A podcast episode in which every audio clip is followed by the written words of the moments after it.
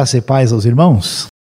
Meus queridos, uh, nós vamos ler então a palavra de Deus, texto que está inclusive no nosso boletim, aí no Lucas capítulo 19, né, versos de 1 a 10. Os irmãos podem estar mesmo assentados e acompanhando com atenção a leitura do texto, uh, que nos apresenta aí o que podemos observar a partir do versículo 1, né? Quando a salvação dá fim à corrupção, né? que é um assunto tão discutido aí no nosso tempo.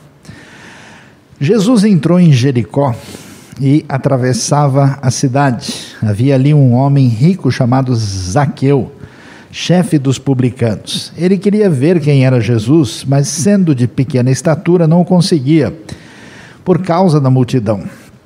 Assim correu adiante e subiu numa figueira brava para vê-lo, pois Jesus ia passar por ali. Quando Jesus chegou àquele lugar, olhou para cima e lhe disse: Zaqueu, desça depressa, quero ficar em sua casa hoje. Então ele desceu rapidamente e o recebeu com alegria. Todo o povo viu isso e começou a se queixar. Ele se hospedou na casa de um pecador. Mas Zaqueu levantou-se e disse ao Senhor: Olha, Senhor, estou dando a metade dos meus bens aos pobres. E se de alguém extorquir alguma coisa, devolverei quatro vezes mais. Jesus lhe disse: Hoje houve salvação nesta casa, porque este homem também é filho de Abraão. Pois o filho do homem veio buscar e salvar o que estava perdido. Meus queridos, uh, o Evangelho de Lucas onde nós temos esse texto tão conhecido. Na verdade, é um evangelho que está numa relação de sequência com o livro de Atos. No fundo, no fundo, é, é uma obra só, é um livro só dividido em duas partes. E uma coisa curiosa é que o evangelho de Lucas com Atos tem uma organização geográfica essa questão do que começa, né, aí com Jesus, é, no enfoque daquilo que acontece no Império Romano, né, a partir do nascimento, quando nós temos a referência a César, e como as coisas se é, definem a partir do que vai acontecer na Judéia, em Samaria e nos confins da terra, fazem assim uma tem uma conexão lógica na organização de Lucas e Atos. E então, esses elementos geográficos são extremamente importantes e fundamentais para a gente de fato entender o que está acontecendo aqui.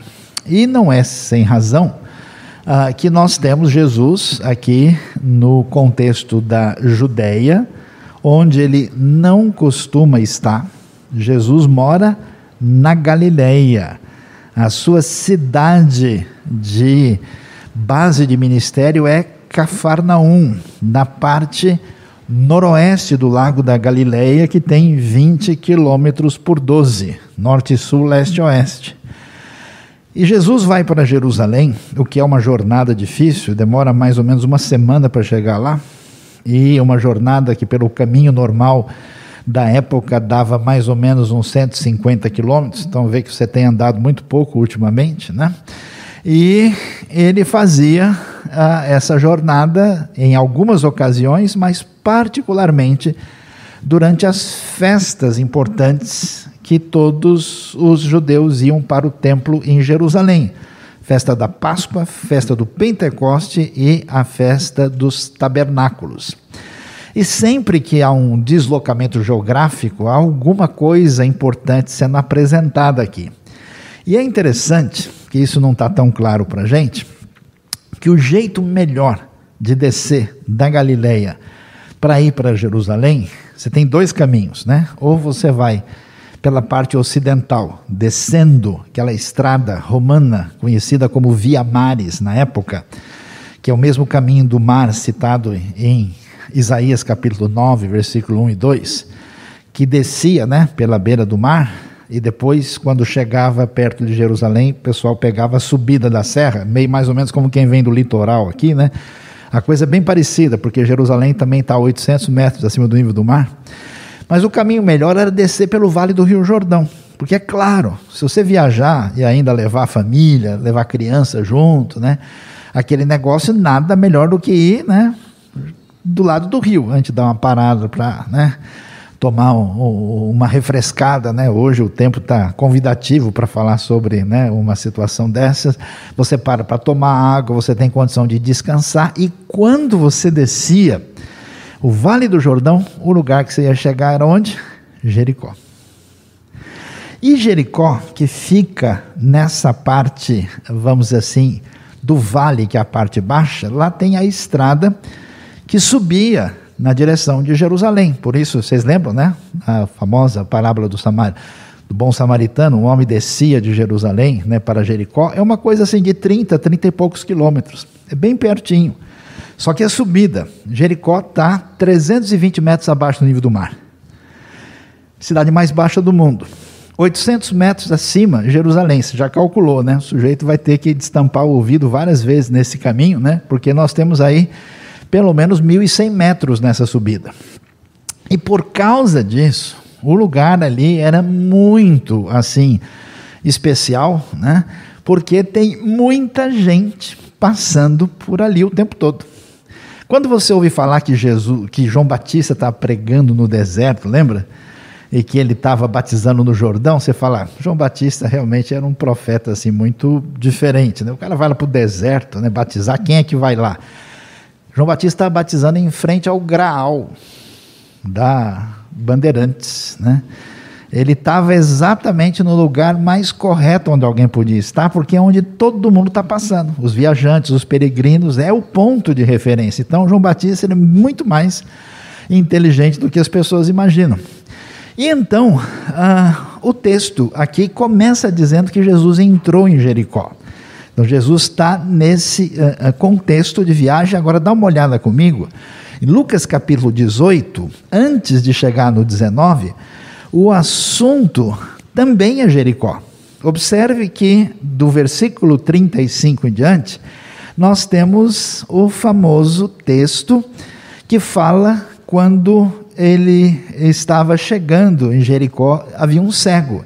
E aí você tem a história do cego de Jericó, e se você olhar um pouquinho antes, né, versículo 31, uh, ah, Jesus tomou consigo os doze e lhes disse: Estamos subindo para Jerusalém, e se cumprirá com o filho do homem tudo que foi escrito pelos profetas. Então, eles estão aqui a caminho de Jerusalém, nesse contexto para o desfecho do ministério de Jesus. Então, você vê que a época aqui está perto da Páscoa e eles passam em Jericó e temos duas histórias de Jericó.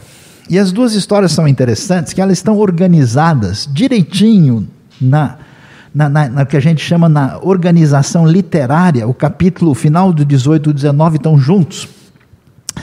De modo que o centro disso vai pegar exatamente o que acontece na vida de Zaqueu. E há um contraste, e um contraste com uma certa ironia aqui. Por quê? Porque porque no texto anterior você tem o cego. E quem é o cego? O cego é o que enxerga. O cego enxerga tanto, ele está devidamente iluminado espiritualmente, que ele começa a gritar: Jesus, filho de Davi, tem misericórdia de mim, tem compaixão de mim.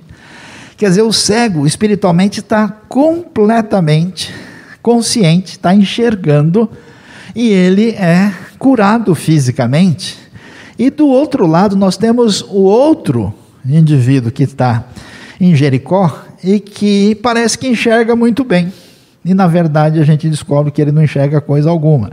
Então tem um contraste intencional. Aqui eu me sinto bem à vontade, porque eu, quando estou de óculos, eu pego o ônibus, sem óculos, o ônibus me pega. Então a gente entende perfeitamente como é que a coisa funciona aqui. Assim, Jesus entra em Jericó, e Jericó é uma cidade muito especial, vocês não fazem ideia o que é Jericó. Jericó é o lugar preferido de todo mundo que tem dinheiro. Jericó é o Guarujá. Amém, irmãos? Quem foi abençoado aí, né? Por quê? Porque o pessoal que mora em Jerusalém, Jerusalém é uma cidade que tem várias divisões. Tinha uma área né, da cidade que ficava onde hoje é chamada a área do Monte Sião, onde moravam romanos, moravam sacerdotes, onde tinha a casa assim mais elitizada, e tinha a parte do sul que descia ali para o tanque de Siloé, que era o povão, gente muito simples. Esse pessoal bem de vida, abastados, o que, que acontece? Eles tinham casa em Jericó. Então, com frequência, eles iam para lá, porque a cidade era, é, ela é um oásis no deserto, né? ela tem uh, um clima atraente, porque o pessoal talvez não faça ideia, mas assim, de novembro até fevereiro em Jerusalém faz frio e bastante frio. Chega a fazer zero grau, chega a nevar. Então o pessoal, assim, o quanto puder, vai para Jericó, porque Jericó é o lugar das frutas mais deliciosas da região. É um lugar de água de oásis. Lembra que Eliseu curou as águas de Jericó? Então você está ali, você está naquele deserto assim que, que frita ovo no asfalto e de repente tem a área lá cheia das palmeiras, um lugar bonito assim. Então Jericó é o que há. Todo mundo quer estar lá. O que, que acontece? O Zaqueu está lá. Vocês vê como Jericó é importante. O Herodes o Grande mandou fazer um palácio lá. Um palácio que hoje está, inclusive, abandonado, às ruínas por uma série de razões, mas a cidade era especial nesse aspecto. E nós temos um homem rico que está vivendo em Jericó, chamado Zaqueu. E quando o texto menciona isso, isso chama atenção. Por quê? Porque na mentalidade judaica antiga comum, a gente tem que saber que riqueza é sinal de bênção da parte de Deus o pessoal imaginava, né? Que é o seguinte: se você está bem de vida, é porque Deus pôs a mão no caminho. Então, a, a ideia comum era exatamente avaliar as pessoas a partir daí. Mas a pergunta é: será que é assim mesmo? Será verdade que todo mundo que parece estar bem, do ponto de vista de uma visão assim mais farisaica, de uma a gente chama de uma teologia retributiva. Será que as coisas estão assim? E nisso, então, Jesus destaca que ele era um homem rico, e é curioso, porque o nome dele é Zaqueu. E Zaqueu não é um nome assim muito comum, né? E na verdade, Zaqueu significa o quê? Puro, inocente. O que sugere para gente que ele veio de uma família religiosa. Né? Então, é aquele negócio, de repente você vai Aí vê um sujeito aí que, que desafiou a lei e acabou sendo preso, né? E aí aparece lá, né? Isaías Batista, eh, Jerusalém, foi preso esta manhã. Você falei, esse indivíduo aí tem algum histórico de alguma igreja, porque ninguém tem um nome desse, né? E às vezes aquele nome que você nem sabia que está na Bíblia, você encontra em algumas pessoas, porque o sujeito né, foi nomeado de maneira assim peculiar. Zaqueu, certamente, vem de um pano de fundo desse. E Olha só, o homem está na cidade onde todo mundo gostaria de estar. Ele tem o um nome de uma família que tinha um pano de fundo religioso extraordinário. E, além disso, ah, ele era rico. Mas, por alguma razão, alguma coisa aconteceu na história desse rapaz. Porque ele se tornou chefe dos publicanos. Os publicanos eram cobradores de impostos que trabalhavam para os romanos. E quando você ouve isso, ah, trabalhar para o romano, tudo bem, está cheio de gente aqui no Brasil que trabalha para uma firma estrangeira, mas o negócio não é assim. O controle de Roma era uma brutalidade. Era um negócio assustador. Quem desafiasse Roma, assim, de qualquer maneira, vocês vão ver o que vai acontecer com Jesus do ponto de vista legal, ele é crucificado na frente de todo mundo. Ele é morto de maneira cruel para dar o um exemplo, para dizer o seguinte: ninguém levanta a cabeça contra Roma. E como funciona essa administração romana? Roma coloca lá uma espécie de líder local na província que é dominada, que no caso aqui foi uma aliança com a, a família dos Herodes, né, começando com Herodes o Grande e todos os outros que vêm depois. E esse pessoal trabalha em sintonia com Roma com o objetivo único que é encher o bolso de Roma. Por isso, adivinha o que acontecia na época de Herodes? O pessoal não parava de fazer obra faraônica, não, herodiana mesmo, né? Não sei se já viram isso em algum lugar, né? E eles faziam essas obras enormes. E com isso, eles glorificavam Roma e cobravam um imposto cada vez mais pesado do povo. Pensa que é só você que paga imposto? Pois é, a coisa já é antiga. E eles então estavam nessa situação, e quando um judeu, ainda mais ele, que tem esse nome de Zaqueu, resolve se vender para os romanos para cobrar imposto do seu próprio povo, o que, que o pessoal vai dizer? Esse cara é um crápula. Esse cara não presta. Ele não tem caráter.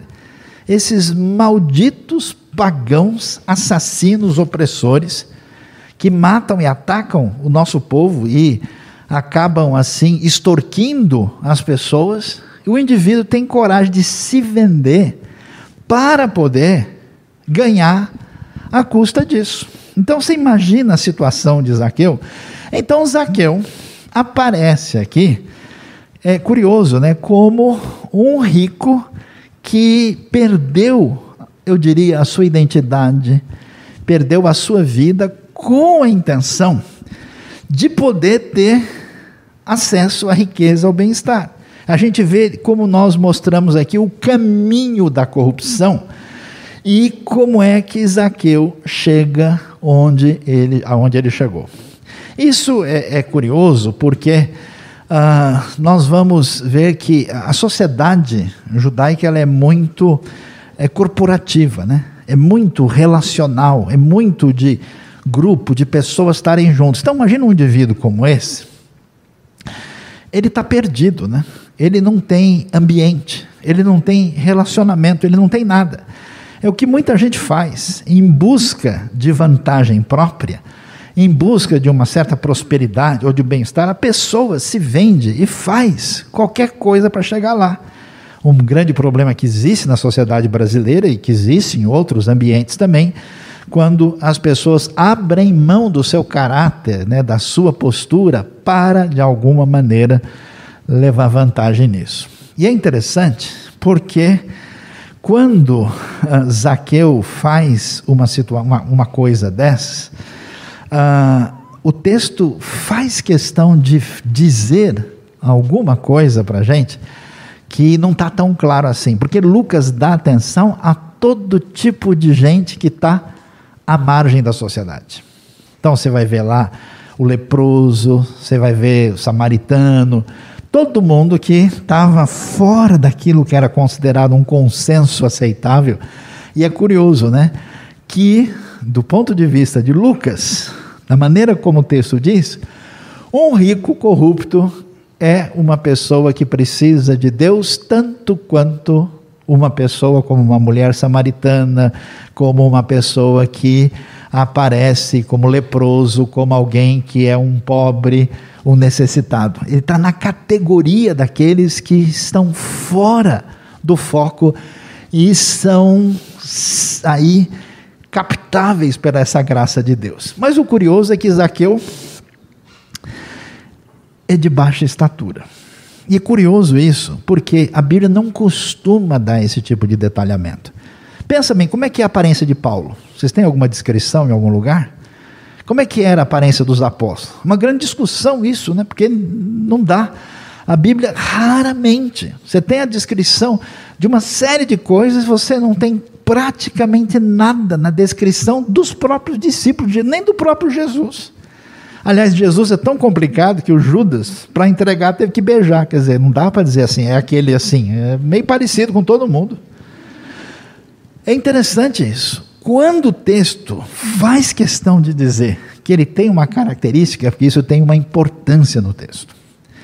E que importância é essa? A gente não sabe os detalhes, mas aparentemente, Zaqueu sendo uma pessoa inteligente, muito certamente de uma boa família, mas com uma certa desvantagem no contexto por ser uma pessoa muito pequena, cresce numa relação de ruptura com a própria sociedade onde ele vivia. Com toda certeza, Zaqueu, na sua vida, sempre enfrentou dificuldades vendo as pessoas olhando para ele de cima para baixo. sempre numa situação que, apesar das vantagens que ele tinha, e aliás, ele não enxerga mais pessoas, as pessoas são apenas um instrumento por meio do qual eu posso alcançar o que eu quero. Quando alguém se corrompe, é isso que acontece. Você não tem mais gente na sua frente, você não tem mais pessoas a quem Deus ama, você tem meios pelos quais você pode alcançar vantagem através daquela pessoa. Isaqueu, numa espécie de revolta, talvez uma dificuldade na caminhada da sua autoimagem, na sua situação, é interessante que ele queria ver quem era Jesus. E aqui isso é muito especial, porque todo mundo está comentando sobre esse rabino diferente. Todo mundo sabe que a maioria dos religiosos é tudo gente assim de carta marcada. É um pessoal que, uma boa parte, fez aliança com os romanos lá e, na verdade, os caras estão apenas defendendo uh, a situação favorável deles. Outros simplesmente uh, são legalistas, hipócritas que estão dando show para tentar mostrar que são melhores que os outros. Mas esse rabino diferente que surgiu na Galileia, lembra? Não tinha WhatsApp, né? não tinha YouTube, nem Instagram, né? não tinha jornal, não tinha né, telejornal. Então as pessoas nem sabem quem é Jesus, ninguém viu a foto dele em nenhum lugar. A coisa vai de conversa em conversa. Rapaz, eu tive na Galiléia semana passada, estava lá, tinha uma multidão, fui ver, tinha um, um rabino meio estranho lá, muito diferente dos outros. Olha, precisa ver como o cara fala. Sabe aquela conversa de gente vendida tal? O homem não, o homem fala com autoridade. Olha, e eu, eu vi, o cara saiu andando lá, não é possível. Então, ele ouviu sobre Jesus. Ele conhece alguma coisa sobre Jesus. Uma coisa importante para a gente saber, porque às vezes você fica com receio de, de repartir, de compartilhar o evangelho. Às vezes a pessoa já ouviu mais de Jesus do que você imagina. Você está lá só com a oportunidade de completar. E ele conhece, então ele ficou desesperado. E é curioso isso, né? Porque quando ele tenta ir atrás de Jesus, o que é um grande desafio, porque Zaqueu não é um indivíduo que para andar no meio do mercadão. Zaqueu não é para pegar o metrô na Sé às seis da tarde. Ninguém gosta do Zaqueu. E é interessante, se você prestar atenção, como Lucas escreve a coisa bem direitinho, quando a, a gente vê o que acontece uh, no capítulo 18 com o cego de Jericó, ele está lá gritando e buscando e pedindo que Jesus tivesse compaixão dele, e quem é o empecilho que acha ruim que ele está fazendo isso é a multidão. Aqui, Zaqueu também está querendo ver Jesus, e o empecilho é a multidão. É curioso a gente ver isso, né? porque a, a, precisamos pensar seriamente na nossa vida como e por que a gente toma certas atitudes e posturas. Eu conheço gente, por exemplo, que para fazer alguma coisa tem que olhar para ver o que todo mundo está fazendo. Né? Bom, se todo mundo está fazendo, né? É, então deve ser desse jeito. Tem um que anda mesmo pela cabeça do outro, que controla a vida dele. Outro é tão egocêntrico que ele não presta atenção em nada, ele anda só por a sua própria cabeça. E boa parte das pessoas são reféns da multidão. Eles não prestam atenção no que Deus diz. Eles não seguiam pela mensagem, pela palavra de Deus. Eles seguiam por uma espécie de consenso na maioria. Ah, se todo mundo está fazendo, tudo bem. Então, nesses textos, a gente vê que a multidão, e essa multidão são de judeus que conhecem a lei, que dizem que creem e praticam aquilo que a palavra divina ah, ensina, e eles se tornam um empecilho aí nesse processo e vão lidar de maneira problemática com esse Zaqueu que teve todas as perdas que a corrupção trouxe na sua vida. Ele perdeu a conexão com seu povo, ele perdeu uma vida sociável, ele perdeu a sua condição ética, ele perdeu qualquer mínima relação de espiritualidade que ele tivesse diante de Deus. E assim, o que, que ele faz? Eu acho impressionante, num desespero, sem conseguir resolver, ele sobe numa figueira brava, algumas traduções trazem a palavra sicômoro, né? mas é uma, uma, uma figueira silvestre né? que existe na região ali do Oriente Médio, e sobe, porque Jesus ia passar por ali. E é tão interessante a gente ver a chegada da salvação da parte de Deus na vida desse homem chamado Zaqueu. Quando Jesus chegou àquele lugar, olhou para cima e disse: Zaqueu, desça depressa, quero ficar em sua casa hoje. Quando a gente vê isso, a gente não faz ideia do impacto extraordinário e impressionante que existe nesse texto. Porque além de Zaqueu, eu fico pensando, né? Porque se o, o homem é muito baixo, para ele subir na árvore não foi lá grande coisa. Esse negócio foi difícil, né? Nem sei se alguém não deu uma ajudada. Ó, sobe aí, depois eu te pago, né? Como é que foi essa história? E no meio desse constrangimento todo, ele vai. E é interessante. É interessante o detalhe do texto. Sabe por quê? Porque Zaqueu, a vida toda, sempre encontrou gente olhando para ele de cima para baixo pela primeira vez, ele vai estar numa situação em que ele está olhando de cima e exatamente para Jesus. E é interessante a, a, a, o que aconteceu com Zaqueu. O que, que acontece com a gente quando a gente rompe com o que realmente é importante. Isso acontece até no meio religioso, ou principalmente no meio religioso. A gente perde a dimensão pessoal, relacional, essencial com Deus. Por isso é tão espetacular que Jesus para tudo, Jesus está indo para o seu momento final. Ele está com uma agenda, com uma série de coisas importantes na sua tarefa de Messias, de Filho de Deus. E ele vai arrumar tempo para o Zaqueu, um corrupto, que talvez aqui nenhum de nós, chegasse e falou, tem um rapaz aí fora, ele desviou não sei quanto da caixa econômica, aprontou não sei onde, ele quer ter uma reunião com. Ah, tá bom, eu tenho um compromisso agora, Deus abençoe. Depois a gente conversa. Depois você me liga, manda, manda um recado, mas deixa uma mensagem de voz. Pois é, é impressionante a gente ver que o texto faz questão, né? Quando Jesus chegou, ele olhou para cima. Olha o detalhe, né? E ele disse: Jesus tem que desconectar, né? Toda a multidão e olhar para cima, que faz toda a diferença na vida de Zaqueu, e chama ele pelo nome. Chama pelo nome. Deus trata com a gente pessoalmente. Você não faz parte da igreja porque você faz parte de um grupo que está fazendo 62 anos. Você faz parte da igreja porque você é alguém em quem Deus age na sua vida e conhece você pelo seu nome. E você faz parte dessa família da fé que faz diferença no reino de Deus.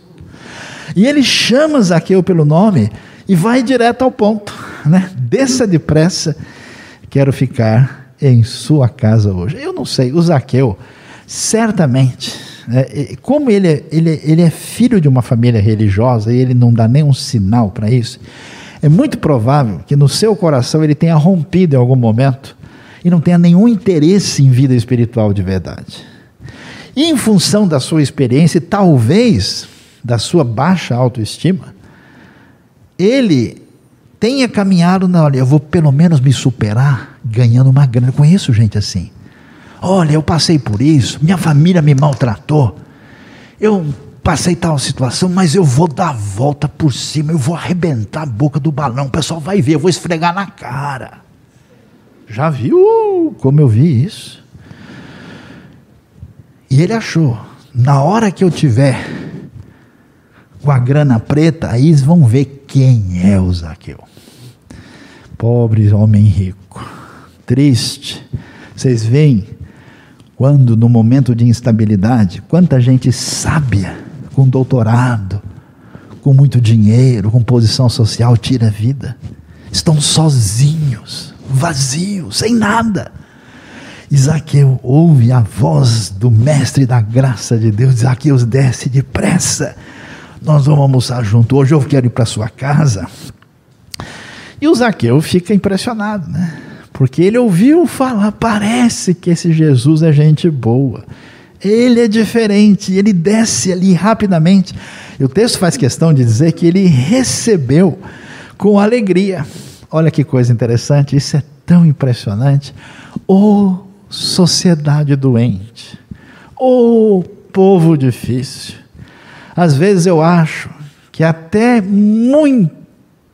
muita parte da igreja de Deus adoecida é um grande empecilho para a missão, para o crescimento do Evangelho. Assim como eram os religiosos naquele tempo. E aí, o que, que a gente vai ver? Quando Jesus para tudo e fala que vai na casa de Zaqueu, todo mundo ficou revoltado. Imagina, peraí, esse cara está dizendo que ele é o Messias, que ele está trazendo salvação, ele vai na casa desse bandido, desse miserável. Pô, Jesus não se toca, não, que vai queimar o filme dele? Como assim? Logo, esse cara, esse cara tem que matar ele. A gente só não faz farinha dele aqui por medo dos romanos. Mas ele já devia estar debaixo de sete palmos faz tempo. Eles ficam revoltados. O povo viu isso e começou a se queixar. Ele se hospedou na casa de um pecador. Percebe? Eu não sei como é que está a sua vida espiritual diante de Deus, a sua relação real com Deus. Porque muita gente, às vezes, tem receio de dar passos na sua relação com Deus por causa dos outros. Ah, não, o pessoal vai me criticar. Ah, o pessoal é muito chato, eu não sei quem vai dizer isso. Deixa falar. A sua vida agora vai ter que prestar contas a o que o povo está dizendo. Então, eles dizem né, que ele foi na casa de um pecador, mas vocês percebem, na NVI está pecador até entre aspas, porque não é pecador. A palavra aqui significa corrupto, bandido, malfeitor, ladrão. É esse o sentido, é um pecador específico. Pecador todo mundo é. Mas Zaqueu levantou-se e disse ao Senhor: Olha, Senhor, estou dando a metade dos meus bens aos pobres. E se de alguém extorquir alguma coisa, devolverei quatro vezes mais. A mensagem do Evangelho, coisa mais simples do mundo. É fácil de entender, tão claro como a luz em meu lugar para me salvar. Jesus morreu na cruz. Acho que a coisa que mais mostra o que é o Evangelho é aprender a boiar na piscina ou no mar. Amém, irmãos? Quem foi abençoado, levante a mão, né? Eu conheço gente que nunca boia porque a pessoa não confia, né? Não, não solta, solta, não, não, não. É só soltar, né? E deixar a coisa tranquila.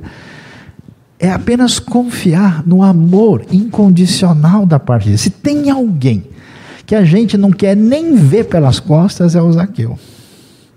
No entanto, Jesus faz questão de dizer: olha, não tem gente que esteja fora do radar da graça de Deus. Até alguém que se perdeu nesse ponto pode ser alcançado e modificado. E é uma pessoa que a gente diria que é difícil, porque ele tem tudo. Porque quando o cara está na pendura, desesperado, faliu, quebrou, está desempregado, ele chega humilde, mas vai fazer o que com o Zaqueu? Se ele está cada vez melhor. Ah, você acha? Não está. E nessa hora a gente vê a grande transformação que vem da graça de Deus com a chegada da salvação. Preste atenção que o Zaqueu diz. Ele diz o seguinte: olha, ele passou a vida toda tentando tirar dinheiro de todo mundo. Ele passou a vida se vendendo para poder explorar o seu próprio povo, achando que a abundância de bens e de riqueza lhe daria o que ele gostaria de ter. Agora que ele é atingido pelo perdão e pela graça de Cristo, ele diz o seguinte: Eu quero dar, eu estou dando a metade dos meus bens aos pobres, de quem ele passou a vida tirando. E tem mais. O que a Bíblia diz? Se de alguém extorquir alguma coisa, que é uma frase que na verdade confirma que ele fez isso, existia a lei em Levítico 6 que dizia o seguinte: se você extorquir alguma coisa de alguém, paga 20% de multa. Mas o Zaqueu não se enquadra aí. Ele não diz, olha, eu descobri que eu dei umas enroladas aí, fiz umas maracutaias, né? Vendi umas coisas debaixo dos panos, fiz um negócio indevido. Até porque Jericó, como, é, como é esse ponto de passagem, os romanos botaram um lugar lá para cobrar bastante imposto. É tipo um pedágio. Por isso que a coisa, igual Cafarnaum, também era assim. Por isso que ele enriquece tanto. Porque é um caminho obrigatório, uma cidade boa, e ele então realmente fez a vida. Mas sabe o que ele faz? Em vez de se enquadrar em Levítico 6, vai se enquadrar em Êxodo 22. Que diz que quando alguém roubasse o outro, pagava quatro vezes mais. Ou seja, o arrependimento dele é total. Ele não diz, olha, foi sem querer, assim, quando eu vi estava no meu bolso, né? Não, o cheque escorregou e caiu aqui na minha mala. Não, ele não diz isso. Eu vou devolver quatro vezes mais. E aí é impressionante, porque Jesus vai dizer para ele o que? Hoje houve salvação nesta casa, porque este homem também é filho de Abraão. Vocês não fazem ideia que insulto é essa frase, filho de Abraão. Por quê? Porque Zaqueu é traidor. Ele é filho de Roma. Ele é aliado de Herodes. Ele é um corrupto. Como assim? Jesus então vai lá atrás. Sabe Abraão? Ah, Abraão era um idólatra que vivia do outro lado do rio, junto com o pai dele, que a tradição judaica sabe que era um fabricante de ídolos. Josué 24:2 confirma isso. E sabe tudo que Deus fez na história de Israel? Foi pelo seu poder e pela sua graça. E assim como um dia Deus mexeu na vida de Abraão, e assim como Deus sustentou com a sua graça o povo até chegar aqui, que nunca reagiu adequadamente, hoje também este é filho de Abraão, no sentido que a promessa de redenção e salvação que um dia alcançou Abraão alcança ele, e ele é tão filho de Abraão quanto vocês que acham que ele deve ser execrado porque ele foi trabalhar para os romanos. E aí, a grande palavra é: o filho do homem veio buscar e salvar o que estava perdido. Nós vemos que qualquer pessoa por mais segura, mais forte, aparentemente, não está bem enquanto não encontrar a graça de Deus que alcance a sua vida. E é interessante, porque Zaqueu muda. Antes a sua vida era ver os outros como um meio para alcançar aquilo que era do seu interesse. Agora, ele vai dizer o seguinte: eu vou. Olha, pessoal, é difícil. Eu vejo o pessoal querendo dar alguma coisa para os pobres. Mas sabe como é que é? Aquele pão de ontem, né? Que a gente sabe que não vai dar mesmo, dá aquela apertada assim, você até fez uma oração na hora, falou, isso aqui eu vou doar, né? Sabe aquele feijão que você comprou de segunda linha, você joga na parede depois de cozido, se ele não furar a parede, ele volta na mão? Ele fala, isso aqui eu vou dar na igreja, vou levar para a cesta básica, né? A coisa é mais ou menos assim, né? A gente dá aquilo que o caminhão do lixo, quando é que é? Só na outra semana, então vamos doar, porque esse negócio vai ficar aqui entulhando o caminho, né? A coisa não é, é tão tranquila. Quando alguém que passou a vida querendo ganhar dinheiro diz: Eu vou dar metade do que eu tenho, e agora eu quero dizer para vocês que eu vou devolver quatro vezes mais, aí você descobre o que, que é quando a salvação chegou na casa. E a pergunta vai para a gente. O que é que Deus fez na sua vida? Hoje é dia de você dar presente para a igreja. Hoje é aniversário da igreja. Sabe qual é o presente? É a sua vida no reino. É a sua vida de entrega. Com a sua capacidade, com o seu dom, com o seu recurso, com o que você tiver, que nas mãos de Deus fazem maravilhas, ainda que o povo não entenda e reclame o quanto quiser. Deus abençoe a nossa vida. Deus abençoe o nosso coração e nos ajude a caminhar nessa graça da salvação que nos leva ao caminho da missão. Feche os seus olhos, vamos orar. Quero orar pela sua vida, orar pedindo que Deus abençoe você de maneira especial. O Senhor chama você pelo nome, Ele conhece a sua dor, a sua fraqueza, o seu lado difícil que nem você não conhece direito e que surpreende você e que Ele nos abençoe nesta manhã. Deus bondoso, Pai querido, em nome de Jesus, eu te agradeço pela vida da Igreja Evangélica Livre de São Paulo e por toda a sua história com tantas coisas bonitas e especiais que o Senhor fez. Obrigado pelos líderes, por aqueles que servem e atuam aqui. E eu peço agora, visita do teu Espírito, a tua bênção de graça no nosso coração, visita cada coração que agora busca a ti, ó Deus, com sinceridade e com um apelo pela tua mão de bênção nesta hora. Abençoa de maneira especial, tocando, fazendo transbordar a graça da salvação na direção da missão. Te louvamos, te agradecemos e te bendizemos, em nome de Jesus. Amém. Que Deus nos abençoe.